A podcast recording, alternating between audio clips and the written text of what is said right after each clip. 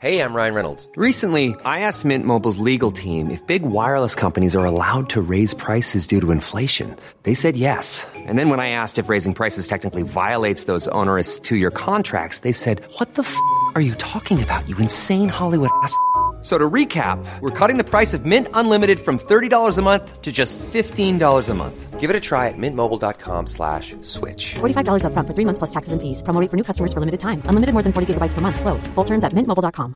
Quality sleep is essential. That's why the Sleep Number Smart Bed is designed for your ever evolving sleep needs. Need a bed that's firmer or softer on either side? Helps you sleep at a comfortable temperature? Sleep Number Smart Beds let you individualize your comfort so you sleep better together. JD Power ranks Sleep Number number 1 in customer satisfaction with mattresses purchased in-store. And now, save 50% on the Sleep Number limited edition Smart Bed for a limited time. For JD Power 2023 award information, visit jdpower.com/awards. Only at a Sleep Number store or sleepnumber.com. Bonjour à tous et bienvenue sur Cosmos. Stratégie. Voilà bien un mot que l'on peut retrouver dans n'importe quel domaine, ou presque, et que l'on est tenté d'appliquer à toutes sortes d'activités. D'ailleurs, qui ne s'est pas déjà rêvé lui-même en stratège? Que cela soit au travail, au jeu d'échecs, au sport, ou même dans les relations amoureuses. C'est parce qu'il y a dans la notion même de stratégie un je ne sais quoi qui fascine, par le prestige qu'elle confère à celui qui la maîtrise, et qui relève de l'intelligence, quand elle est appliquée concrètement, lors d'une confrontation, à un adversaire. Elle porte en elle les thèmes de la domination et de la victoire. Et c'est pourquoi elle fait tout de suite penser à Alexandre le Grand, à César ou à Napoléon, c'est-à-dire à des chefs militaires.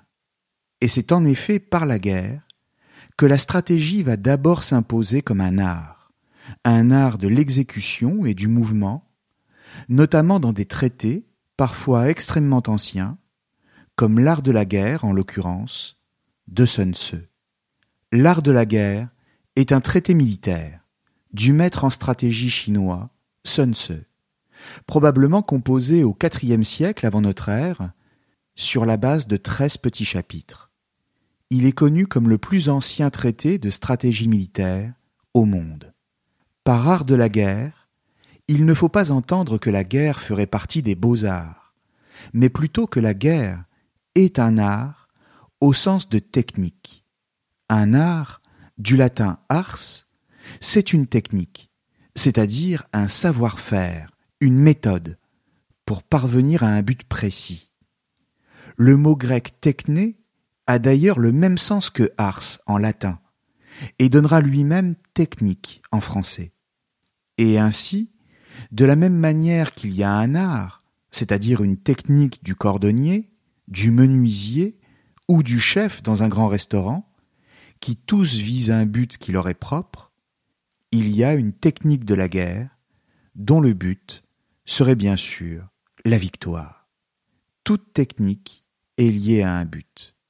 Quel est le meilleur moyen de parvenir à ce but, c'est-à-dire en l'occurrence d'obtenir la victoire?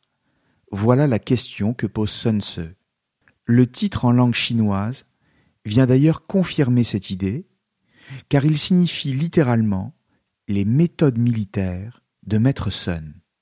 Et dès lors qu'il est question de technique dans la conduite de la guerre, alors cela veut dire que l'on rationalise les conflits, ce qui est un paradoxe car il est question de rationaliser les passions violentes, lesquelles en elles-mêmes ne sont pas rationnelles. On a longtemps pensé que le traité avait été composé à une époque comprise entre la fin du Ve siècle et le début du VIe siècle avant notre ère. Mais nous avons peu d'informations sur Sun Tzu lui-même.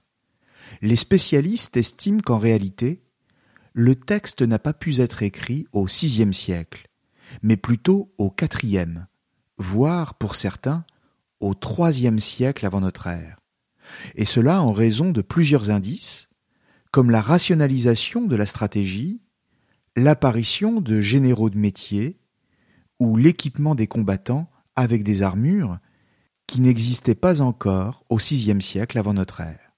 D'emblée, le texte est lu et étudié par les militaires chinois, même si, en réalité, il n'était pas le seul traité de stratégie à cette époque. Il est considéré comme un classique de l'art militaire à partir du XIe siècle et fait alors partie d'un corpus plus large intégrant plusieurs autres textes. Il est découvert par l'Occident au XVIIIe siècle seulement, notamment par un jésuite missionnaire en Chine, le père Amiot, qui le traduit en français. Mais ce travail passe littéralement inaperçu. Et même si l'art de la guerre est un classique en Chine, et qu'il est enseigné à tout élève officier, il retombe presque aussitôt dans l'oubli en Occident. En réalité, son destin passe par les Américains, notamment par le général Griffith, qui en fait une traduction en langue anglaise en 1963, ce qui donne au texte une renommée internationale. Et c'est ainsi qu'il est retraduit en français à partir de l'anglais en 1972. Le texte en lui-même n'est pas facile à suivre, parce qu'il est écrit sous la forme d'aphorismes, souvent mal organisés, et qui ne correspondent pas forcément au titre des chapitres, si bien que le lecteur non averti peut vite se sentir perdu. Alors, que veut dire Sun exactement dans son texte? Quelle est sa vision de la guerre? Et qu'est-ce que celle-ci a de si particulier pour être arrivée jusqu'à nous Comprenons bien qu'une telle chose qu'un traité militaire correspond bien à l'esprit d'une certaine époque en Chine, c'est-à-dire à celle que l'on appelle la période des royaumes combattants, à partir du Ve siècle avant notre ère. Cette période historique court jusqu'à l'année moins 221, soit au IIIe siècle avant Jésus-Christ, date qui correspond à l'unification de la Chine sous l'égide du régime impérial. La période des royaumes combattants, c'est donc celle où l'ensemble des territoires du nord-est de la Chine actuelle est alors morcelé en plusieurs petits États, lesquels se font la guerre les uns aux autres de façon permanente. Les souverains sont alors hantés par une seule et unique alternative, soit conquérir les territoires des royaumes voisins et s'agrandir, soit au contraire être soi-même envahi et mourir.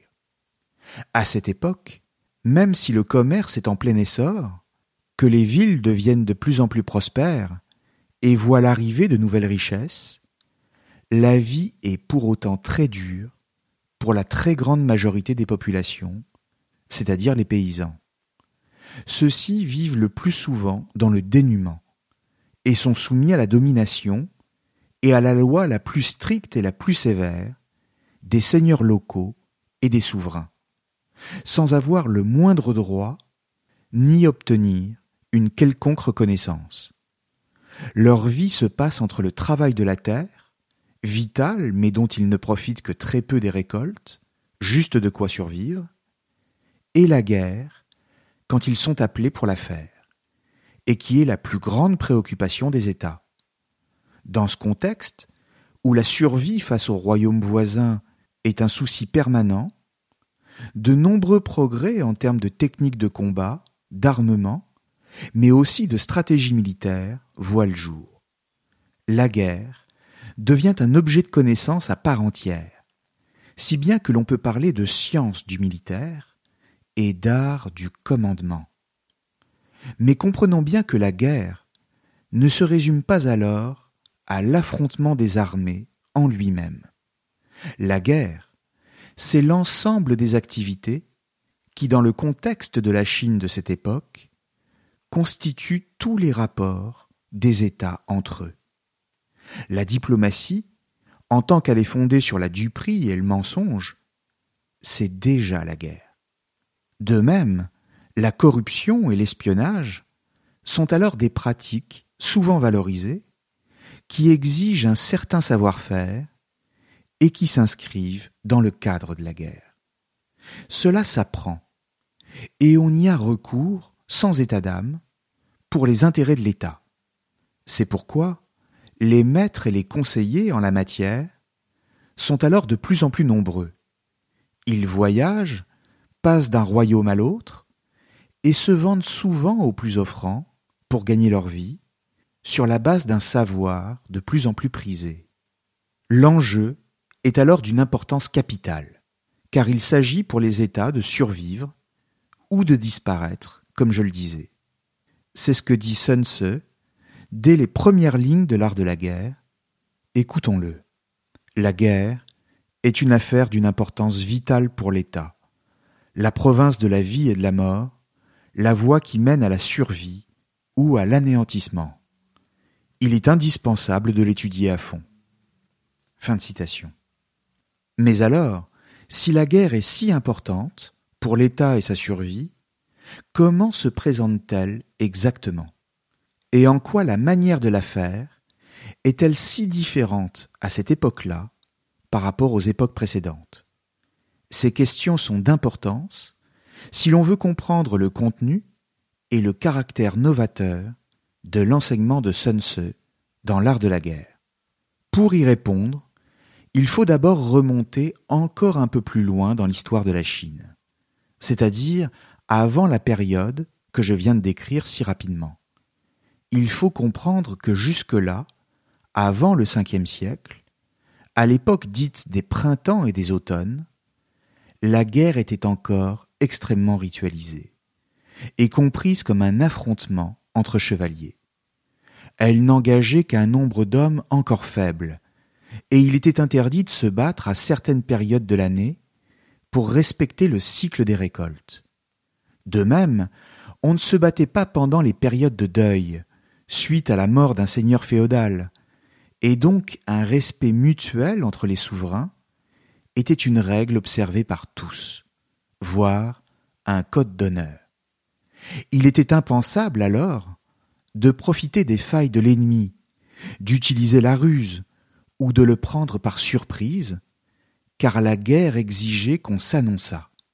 Seule la force des armes pouvait départager les belligérants. On n'exploitait pas non plus les informations acquises par les espions. On regardait son ennemi en face, et on lui disait la vérité de ce qu'on pensait et de ce qu'on était sur le point de faire. En clair, prédominait un certain sens de l'honneur, qui trouvait dans la guerre sa plus haute et sa plus noble expression, car elle était une démonstration de force et de franchise, et non de duperie et de ruse. Le Seigneur ne mentait pas, ne se cachait pas, et même n'abandonnait pas une bataille, même s'il la savait perdue d'avance. C'était l'ère des chevaliers, en somme, et donc de la morale, défendue par le confucianisme. En ce sens, la stratégie était quasiment inexistante, parce qu'elle était comprise comme un art du mensonge. Du point de vue de l'organisation militaire, les chefs de guerre n'étaient recrutés que parmi les familles nobles, et la compétence individuelle n'avait sa place que si l'on était de haut lignage. Enfin, on faisait encore appel aux devins pour déterminer le meilleur moment d'attaquer et l'on pratiquait les sacrifices dans les temples pour connaître l'issue de la bataille. Mais avec l'ère des royaumes combattants et l'arrivée des maîtres en stratégie, dont Sun Tzu, qu'on appelle aussi maître Sun, il n'est plus du tout question de cela. Bien au contraire. Pourquoi? Eh bien d'abord parce qu'à l'époque de Sun Tzu, vers le quatrième siècle donc, la société féodale de la Chine avait déjà connu de profondes mutations, comme le fait notamment qu'on accordait plus de valeur au talent individuel, au savoir-faire et à l'expertise qu'à la famille d'origine de celui qui était en charge du commandement. Les responsables politiques et les souverains ne faisaient plus la guerre eux-mêmes, mais en confiaient la préparation et l'exécution à des généraux de métier, faisant apparaître une certaine forme de professionnalisation au sein de la haute hiérarchie militaire, ainsi qu'une distinction cruciale entre le politique et la fonction guerrière.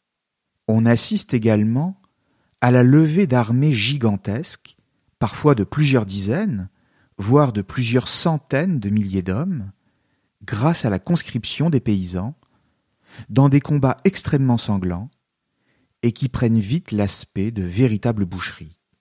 Le combat de chevalier a laissé place à l'efficacité froide et rationnelle, motivée par des objectifs précis et désormais considérés comme plus importants que l'honneur.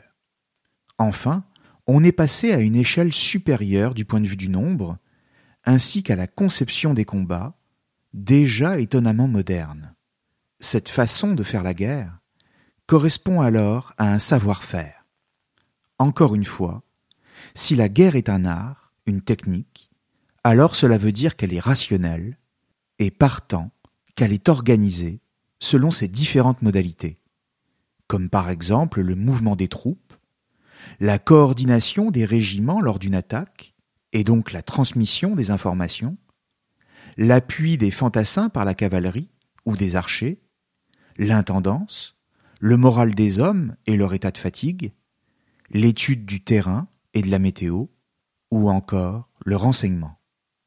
Tous ces aspects de la guerre, qui sont aujourd'hui bien connus des élèves officiers dans les écoles militaires du monde entier, apparaissent en réalité à cette époque, et notamment, entre autres textes, dans l'art de la guerre. Ou si vous préférez, ce dont il est question désormais dans la conduite de la guerre, ce n'est plus forcément d'honneur, mais d'efficacité. C'est pourquoi il devient urgent pour les États de faire appel à des experts, dont la connaissance permettra d'éviter des pertes qui pourraient les rendre totalement exsangues. Le coût des opérations est donc d'une importance extrême, car il s'agit de gagner, mais sans sacrifier ses conscrits paysans, ni ses guerriers de métier. L'enjeu, c'est la victoire, mais cela avec le moins de pertes possible, voire en évitant de livrer bataille, ce qui est encore mieux. En l'occurrence, gagner sans devoir verser une seule goutte de sang, voilà l'art le plus subtil de la guerre pour Sun Tzu. De sorte que l'art de la guerre est moins un texte sur comment on livre bataille que sur comment on peut tourner les conditions de la guerre en sa faveur pour triompher de son adversaire sans combattre. C'est en cela que réside la véritable nouveauté du traité, mais aussi ce qui le rend vraiment intéressant. Ce qui intéresse Sun ce n'est plus l'affrontement au sens chevaleresque du terme, mais la ruse, et donc la stratégie, dont il explique que la maîtrise la plus parfaite est de ne même plus avoir à attaquer pour s'imposer. Pour cela, tous les moyens sont bons, ce qui fait de la stratégie un quasi synonyme de la duperie. Il dit Toute guerre est basée sur la tromperie. Fin de citation. Le stratège, le chef de guerre, est en ce sens un individu rationnel. À la différence des autres maîtres, Sun Tzu se méfie des hommes qui ne seraient que courageux et qui agirait en fonction de l'honneur ou de la recherche de la gloire. Il leur préfère ceux qui agissent en fonction de ce que la raison leur dicte. Le général doit être calculateur. Il doit calculer le meilleur moyen de faire illusion, mais aussi le rapport le plus ajusté entre les forces qu'il engage, et donc ce qu'il risque, et le but qu'il vise. Enfin, il doit savoir comment se faire obéir de ses troupes et à ne pas hésiter à faire preuve de force, voire à se montrer cruel envers certains de ses hommes, si cela s'avère nécessaire. Il est à cet égard parfaitement froid, et non animé par des passions violentes ou un désir de vengeance. Mais il ne s'agit pas non plus de considérer Sun Tzu comme un pacifiste au sens où nous l'entendons aujourd'hui, car cela n'aurait pas de sens dans la Chine du IVe siècle avant notre ère. S'il vise l'économie des moyens dans la guerre, s'il cherche à éviter que le sang coule, ce n'est pas par humanisme, ce qui serait encore une fois anachronique, mais toujours pour préserver les intérêts de l'État, qui aura bien besoin, après la guerre, que ses paysans retournent travailler dans leurs champs pour produire les richesses. Et ainsi, le meilleur général n'est pas celui qui remporte la victoire au combat, car celui-ci n'est qu'un mauvais officier qui n'a pas su éviter l'affrontement. Au contraire, le commandant qui mérite les honneurs est plutôt celui qui met l'accent sur les opérations pour influencer l'ennemi. Bref, sur tout ce qui fait partie de la guerre, mais qui précède l'affrontement par les armes. Parmi ces moyens d'influence, il y a d'abord le renseignement, qui permet de connaître les intentions de l'ennemi. Mais cela ne suffit pas. Il faut également semer le trouble au sein de son État, fomenter des révoltes, corrompre ses fonctionnaires, démoraliser son armée en lui faisant croire qu'elle est bien moins puissante que la sienne. La bataille de l'information et dans une certaine mesure de la communication, dans les mains des réseaux d'espions, prend une dimension essentielle dans l'art de la guerre, où la manipulation Ryan Reynolds here from Mint Mobile.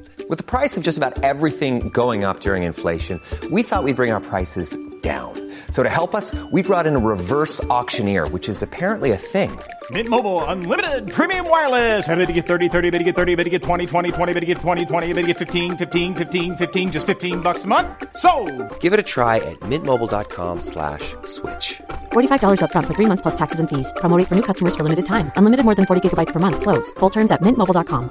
Even on a budget, quality is non-negotiable. That's why Quince is the place to score high-end essentials at 50 to 80% less than similar brands. Get your hands on buttery soft cashmere sweaters from just 60 bucks, Italian leather jackets, and so much more. And the best part about Quince, they exclusively partner with factories committed to safe, ethical, and responsible manufacturing. Elevate your style without the elevated price tag with Quince. Go to quince.com slash upgrade for free shipping and 365-day returns.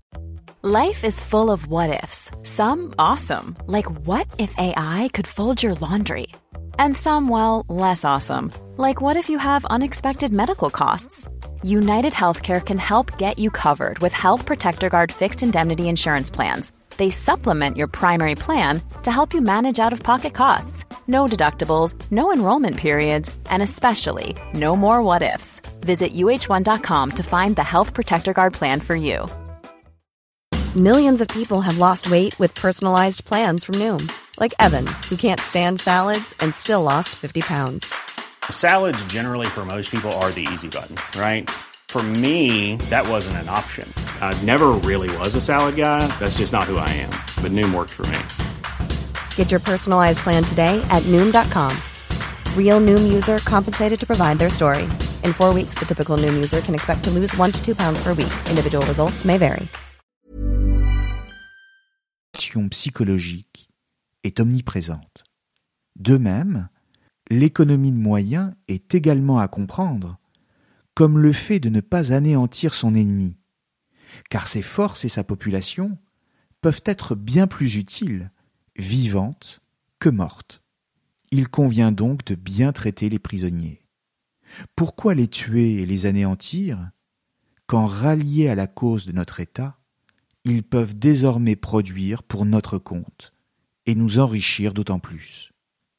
Par la même occasion, on peut passer soi-même pour un souverain magnanime, plus fort, parce que plus juste, que celui qu'on vient de vaincre, et auquel il est donc légitime de se rallier. Comme on le voit, l'art de la guerre n'a rien de moral. C'est au contraire un art du dépassement de la morale par la ruse, et donc, in fine, par le politique. Ou si vous préférez, l'art de la guerre, c'est aussi un art du gouvernement, qui consiste à faire croire, en en disant le moins possible, à inciter à l'inaction, voire à l'épuisement, sans avoir à agir soi-même. Et ainsi, en vertu de toutes ces raisons, et s'il se trouve que la bataille devient inévitable, alors il s'agira pour le stratège de faire la guerre, mais à la condition de ne s'y lancer qu'après l'avoir préparé de telle sorte qu'il ne pourra qu'en sortir vainqueur. Eussiez-vous cent batailles à mener, elles se solderaient par cent victoires, dit Sun Tzu. Même si rien n'est pire pour lui que l'affrontement armé lui-même, qui plus est s'il devait durer. la guerre en elle-même doit être extrêmement courte et le combat efficace. Mais alors, comment être sûr d'en sortir vainqueur? Et comment savoir si la certitude que l'on a de sa propre force n'est pas en réalité un aveuglement? La réponse à ces questions est aussi simple que déroutante, et l'on peut la résumer en deux points fondamentaux. Il s'agit d'abord de se connaître soi-même, c'est-à-dire de connaître ses limites, et donc de ne pas chercher à faire ce que l'on sait ne pas être capable. Ce premier enseignement est sûrement le plus fondamental, car il exclut d'emblée toute action par trop héroïque, au seul profit de la victoire. Ainsi, si un combat est perdu d'avance face à un ennemi trop puissant, la sagesse est de l'éviter. Ensuite, ce premier savoir nous invite à nous tourner vers la connaissance de son ennemi, ainsi qu'aux circonstances présentes, pour mieux adapter sa stratégie. Voilà ce que dit Sun Tzu sur la connaissance de soi et sur celle de l'ennemi. Connaissez l'ennemi et connaissez-vous vous-même. En sans bataille, vous ne courrez jamais aucun danger. Quand vous ne connaissez pas l'ennemi, mais que vous vous connaissez vous-même, vos chances de victoire ou de défaite sont égales. Si vous êtes à la fois ignorant de l'ennemi et de vous-même, vous êtes sûr de vous trouver en péril à chaque bataille. Fin de citation. On voit que le secret de la victoire, c'est la connaissance que l'on a sur soi-même et sur l'autre. Ce qui confère à l'art de la guerre, il est vrai, une certaine dimension de sagesse dont on peut également faire preuve dans sa vie à soi, même si, disons-le clairement, cela n'était pas l'intention de Sun Tzu. Il considère d'abord la guerre comme un affrontement entre deux généraux. Connaître son adversaire, le général ennemi, c'est donc savoir sur lequel de ses défauts il est possible de jouer, comme sa témérité, sa lâcheté, sa capacité à s'emporter, ou encore s'il a un sens trop aigu de l'honneur, ou s'il présente la faiblesse de la compassion. Or, un général qui aurait de tels traits de caractère serait perdu. Cette finesse dans l'analyse psychologique fait qu'à l'époque moderne, on a pu tirer Sun et son enseignement de la stratégie sur le terrain de la vie personnelle, dans le contexte de la rivalité amoureuse par exemple, ou encore en matière d'économie et de stratégie d'entreprise. Selon ces interprétations-là, tout homme ou toute femme peut ainsi devenir une sorte de général dans sa vie et comprendre le monde comme un champ de conflictualité au travail ou dans ses relations. Pourtant, ce n'est pas dans cet esprit-là que Sun Tzu a rédigé son texte et délivré son enseignement. L'art de la guerre, pour Sun Tzu, ce n'est rien d'autre qu'une technique à destination des États et des généraux, dont l'enjeu est la survie en tant qu'État face à des ennemis mortels et qui veulent conquérir des territoires. La guerre est à comprendre comme un moyen pour un État et son souverain de ne pas être soumis à d'autres États et à d'autres souverains. Rien de plus, rien de moins. On comprend donc l'importance extrême de la stratégie, car son enjeu n'est rien d'autre que la vie ou la mort. Il faut noter ici la proximité entre Sun et d'autres auteurs, orientaux d'abord, comme Guy c'est-à-dire le maître de la vallée du diable, avec l'art de la persuasion, ouvrage méconnu, mais qui est le complément de celui de Sun Tzu sur le plan de la diplomatie et de la négociation. Mais il existe également une proximité avec des auteurs occidentaux qui vont également théoriser la guerre, à commencer par Thucydide dans la guerre du Péloponnèse, ou encore Karl von Clausewitz avec De la guerre. Mais c'est surtout avec Machiavel que la comparaison est la plus appropriée, notamment dans Le Prince, bien sûr, mais surtout dans son art de la guerre. Il est certes impossible que le penseur italien ait lu Sun mais pourtant, il se place exactement dans la même perspective et en tire les mêmes conclusions. Comme pour le maître chinois, il s'agit pour Machiavel de fournir à un prince une solide doctrine de conservation de son territoire et du bon usage de la guerre. Mais cette fois, dans le contexte de la Renaissance européenne, face à l'envahisseur français en Italie. Comme Sun il pense qu'il faut jouer sur la duperie, la ruse et l'art de faire illusion pour le bien même de l'État. En clair, il faut faire sortir l'art de la guerre, comme celui de gouverner, tel qu'il le décrivait dans Le Prince, de la sphère de la morale.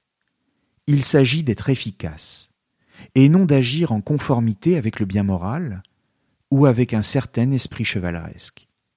Voilà qui est étonnant de constater que des hommes aussi éloignés dans l'espace et dans le temps se retrouvent et s'accordent presque en tout point sur un même sujet, et cela jusqu'à donner le même titre à leurs ouvrages, sans que le plus proche de nous ait pu connaître le plus ancien. Ou alors, c'est qu'au fond de leur théorie repose dans toute sa simplicité ce qu'on pourrait appeler du bon sens. Comprenons bien que Sun Tzu et son art de la guerre s'inscrivent dans le contexte d'une grande effervescence intellectuelle, philosophique et religieuse en Chine au IVe siècle avant notre ère. Le confucianisme était déjà présent depuis le VIe siècle et constituait un certain traditionnalisme moral. Confucius et ses héritiers proposaient alors une lecture du monde très hiérarchisée, où chaque chose et chaque être devait être à sa place, et où prédominait le respect dû à l'ordre patriarcal et aux valeurs traditionnelles héroïsme, honneur, fidélité à la parole donnée. Le confucianisme, c'est-à-dire la pensée de Confucius, était en ce sens une pensée de la tradition et de la stabilité. Simplement, au IVe siècle, sous l'impulsion de Lao Tse, apparaît une philosophie bien différente, le taoïsme, à laquelle on a souvent associé Sun Tzu. À la différence du confucianisme, le taoïsme se caractérisait comme une philosophie du devenir, selon laquelle l'harmonie était possible, à condition de se fondre dans le mouvement des choses et de l'univers. Pour Lao Tse, dans le Tao Te Ching, tout est mouvement, et en ce sens, susceptible de prendre des formes nouvelles, voire de se transformer en son contraire. Il propose donc un idéal de vie où il importe de faire le vide en soi pour paradoxalement atteindre la plénitude. Il s'agit d'épouser les circonstances, de ne jamais avoir d'opinion, de renoncer à la vie mondaine, de faire cesser le flux des pensées et surtout d'éviter les conflits par une absence totale d'action. C'est ce qu'il appelle le non-agir. C'est ainsi que certains spécialistes ont vu chez Sun Tzu une sorte d'application du taoïsme à la stratégie militaire par l'adaptabilité et la recherche de la victoire sans engager le moindre combat. Ce qui est certain, c'est que Sun Tzu présente une vision globale de la guerre, qui ne se résume pas aux combats eux-mêmes, mais qui comprend plus largement une organisation et un équilibre des forces. L'art de la guerre, c'est en ce sens savoir mobiliser et organiser ses forces face à l'ennemi. Elles sont infimes quand elles sont séparées et livrées à elles-mêmes, mais elles peuvent devenir redoutables une fois qu'elles sont unifiées et mises en mouvement de façon cohérente et dans la même direction. La guerre est donc tout entière une question d'organisation et de mouvement, plus que de force pure. C'est ainsi qu'il utilise la métaphore de l'eau pour exprimer sa pensée. Selon lui, une armée sera d'autant plus puissante qu'elle épousera le terrain et se fondra dans les circonstances présentes, exactement à la manière de l'eau, qui, une fois concentrée en un terrible courant, déferlera sur l'ennemi, à la fois puissant et insaisissable. Laissons la parole à Sun ici. Il en doit être des troupes comme d'une eau courante. De même qu'une eau qui coule évite les hauteurs et se hâte vers le pays plat, De même une armée évite la force et frappe la faiblesse. L'eau dans son cours suit la situation du terrain dans lequel elle coule. De même, votre armée doit s'adapter au terrain sur lequel elle se meut. Fin de citation. On voit que le combattant doit s'adapter au terrain, c'est-à-dire aux circonstances, tout comme l'eau qui emporte tout sur son passage. Ou si vous préférez, il s'agit de se soumettre à la factualité, c'est-à-dire à ce que les événements nous imposent, pour mieux s'en rendre maître. S'astreindre aux circonstances pour enfin les dominer, tel est le paradoxe que l'on retrouve également chez Machiavel quand il parle de virtu, c'est-à-dire de l'art de dominer la fortune, la capacité d'imposer sa loi aux aléas. Expliquons rapidement de quoi il s'agit chez le penseur italien quand il parle de virtu, c'est-à-dire de l'art de dominer la fortune. La fortune, c'est la part des événements qui échappent à notre volonté. C'est ce qui fait qu'ils peuvent nous échapper. C'est l'ensemble des circonstances présentes au moment où nous voulons agir et que nous ne pouvons pas changer.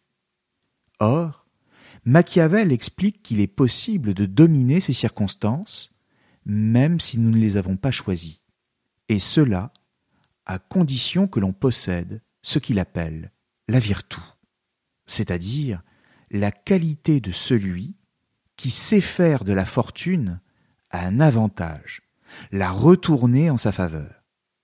Quand un chef possède la virtu, c'est qu'il connaît l'art de s'adapter à la matière que lui présente le monde devant lui. Cette qualité, c'est un savoir-faire transformé en instinct qui lui montre quelle est la manière la plus habile d'agir, et donc quelle est la meilleure décision à prendre à un moment précis. La liberté qu'elle confère n'est certes jamais totale, mais elle permet néanmoins de ne pas être simplement soumis aux seules circonstances, et donc d'être impuissant. Il y a, pour ainsi dire, une dialectique entre la matière des choses, et donc l'imprévisibilité du monde, lequel nous échappe toujours plus ou moins, et la forme que l'on peut lui donner. Savoir donner la forme souhaitée à la matière du monde, à travers un conflit en l'occurrence, c'est posséder la virtu. Et ainsi, celui qui ne cherchera qu'à forcer le cours des choses, de manière frontale, ne parviendra jamais qu'à se faire emporter par elle, inévitablement, et avec d'autant plus de violence. À l'inverse, quiconque acceptera les faits de manière passive se réduira lui-même à l'impuissance. Il convient donc d'agir en étant ni dans la force, ni cependant dans la faiblesse et le renoncement, mais dans la voie de l'ajustement et du moment opportun. Or, chez Sun Tzu, la démarche est exactement la même. Pour lui, je cite, il nous faut saisir les facteurs de changement des circonstances. S'adapter aux circonstances, reconnaître l'occasion, agir conformément à elle pour transformer la réalité et la faire telle qu'on la souhaite. C'est tout l'art de la guerre chez Sun comme du politique chez Machiavel. Simplement, on comprend que l'art de la guerre par l'élasticité de ces aphorismes, puisse se décliner en une éthique de l'action sur des plans bien différents, y compris économiques ou personnels, comme je le disais tout à l'heure. On voit également pourquoi il a pu inspirer toutes sortes de penseurs, et même de révolutionnaires, jusqu'à Mao lui-même, et cela parce que, n'imposant aucune morale particulière, il s'adapte à toutes les causes. Et ainsi, si l'art de la guerre n'est rien d'autre qu'une technique pour gagner à coup sûr, alors cela veut dire qu'il est moralement neutre. Il est tout simplement hors du champ de la morale. La question qui se pose dès lors est de savoir entre quelles mains un tel savoir est placé, et donc quel genre de maître il pourra servir aujourd'hui. Merci à tous et à très bientôt sur Cosmos. Even when we're on a budget, we still deserve nice things. Quince is a place to scoop up stunning high-end goods for 50 to 80% less than similar brands. They have buttery soft cashmere sweaters starting at $50, luxurious Italian leather bags, and so much more. Plus, Quince only works with factories that use safe, ethical, and responsible manufacturing. Get the high-end goods you'll love without the high price tag with Quince. Go to quince.com slash style for free shipping and 365-day returns.